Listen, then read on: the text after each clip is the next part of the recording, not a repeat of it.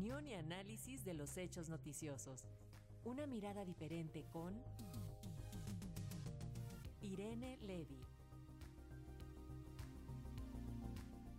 Así es, vamos ahora con el comentario de la maestra Irene Levy sobre las multas a Telmex y ATT. Y es que por un lado el Instituto Federal de Telecomunicaciones multó a ATT por casi 4 millones de pesos, pero al tiempo condonó a Telmex, que es agente preponderante en el mercado. Maestra, cuéntanos cómo está la situación. Muy buen día.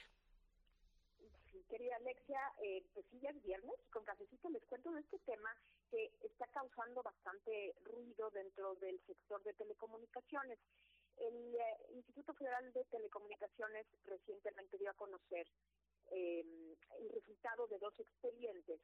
Como bien lo dices, querida Alexia, uno tiene que ver con la empresa AT&T y este expediente, un expediente de más de, de pues de muchísimos eh, de muchísimas hojas y, muy complejo tiene que ver con eh, una un incumplimiento en relación a, a, cuestiones de información para, eh, pues, eh, digamos, temas de justicia. Por ejemplo, cuando le piden a una empresa dar los la localización o los números de teléfono para eh, cuestiones relacionadas con delitos de la delincuencia organizada, como secuestros, etcétera. Entonces, aquí aparentemente pues hubo un incumplimiento de entrega extemporánea de información por parte de AT&T y después de una de, de, un estudio y de todo un procedimiento, bueno, se dice el instituto que se tomaron en cuenta presentes judiciales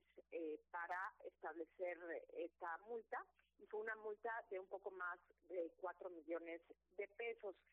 Eh, lo que dice y aclara eh, el instituto, y más que el instituto, eh, se trata de un artículo que publica el comisionado Arturo Robles, un poco explicando, dándonos detalles de estas de estos dos procedimientos, dice que, bueno, aunque hubo una entrega de manera extemporánea por parte de AT&T, no hubo obstáculos, es decir, no impactó de manera negativa a las autoridades que estaban solicitando la información. Y después eh, nos habla de este caso de Telmex que ha causado todavía más, eh, digamos, eh, comentarios porque pues se habla de una condonación, pero no se trata de una condonación.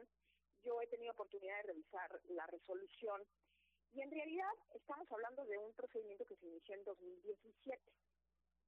Se inicia en 2017 y se inicia por unas conductas después se acumulan otras conductas en el paso del tiempo y al final de cuentas eh, se cambia el tipo de conducta, entonces eh, al final se dice que pues no era ni un, ni A ni B, sino C, pero en esa última conducta que se tipifica a Telmex, pues no se le da derecho de audiencia, es decir, no se le permite defenderse.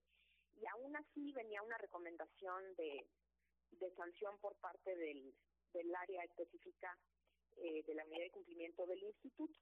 Finalmente, el instituto, después de revisar este procedimiento, pues dice no podemos eh, pues sancionar si no hubo un, derecho de audiencia. Estamos hablando de expedientes muy muy eh, grandes y como digo de, de 2017 que se inició todo esto y entonces dice bueno pues eh, no hay posibilidad de, sancionar. No es que le hayan condonado o perdonado una sanción o una o una multa, sino que lo que sucedió fue que dentro del procedimiento pues hubo este tipo de anomalías. Eh, habrá que ver eh, pues eh, qué, sucede con otros expedientes. Eh, lo que sí vale la pena comentar es que la Ley Federal de Telecomunicaciones y Radiodifusión me parece que debería ser revisada en la parte de las sanciones. Hay varias cosas que tendríamos que revisar, inclusive a nivel constitucional, ¿no? El tema de que no se suspenden las sanciones, ¿no? Eh, no hay suspensión, entonces si hay un amparo, hay un error porque se equivoca la autoridad y hay un y hay un amparo, si se solicita a la empresa un amparo, pues la la, la, eh, la autoridad no le puede dar, la autoridad judicial no le puede dar una suspensión a la, a la empresa, la empresa tiene que pagar y, y, todo esto pues me parece que no abona a la certidumbre jurídica y luego el otro tema en relación a las sanciones que también es importante que se debería de revisar se trata de sanciones a veces ridículamente altas. Se sanciona por porcentaje de ingresos y entonces a lo mejor hubo un error de, administrativo adentro y se entregó a lo mejor un poco tarde alguna información, ya puede eh, sancionarse por eh, eh, un porcentaje importante de los ingresos de una empresa, 1%, 2%, y me parece que eh, son excesivas, tan excesivas que esto puede llevar incluso a que la autoridad tenga que revisar si hubo un daño, si no hubo un daño, porque muchas veces no pasa absolutamente nada en la realidad. Hubo un problema que queda en papeles, que queda en, en trámites. Entonces, eh, creo que es importante eh, aprovechar esta discusión que se está dando, que se perdonó. Siempre hemos tenido esa polarización en el, en el, en el sector de telecomunicaciones. De un lado eh, siempre está Telmex y del otro lado está Televisa, ¿no? Siempre hemos tenido esa discusión. también ha habido concesiones que se le han dado a Televisa.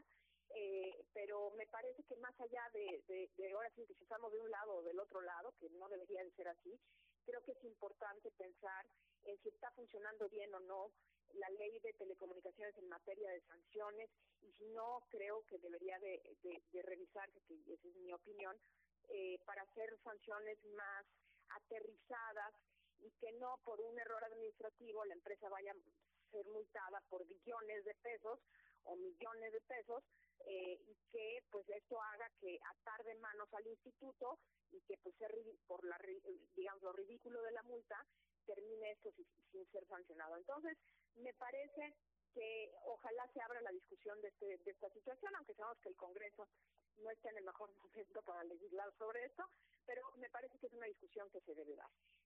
Veremos eh, próximamente si esto se abre a, a, plática, pero por lo pronto a mí me parece bien que el comisionado Robles haya salido a explicar en, un, en una columna qué sucedió, me parece bien que el instituto comunique, creo que debería comunicar en todos los casos donde esto sucede, pero me parece un ejercicio de transparencia adecuado.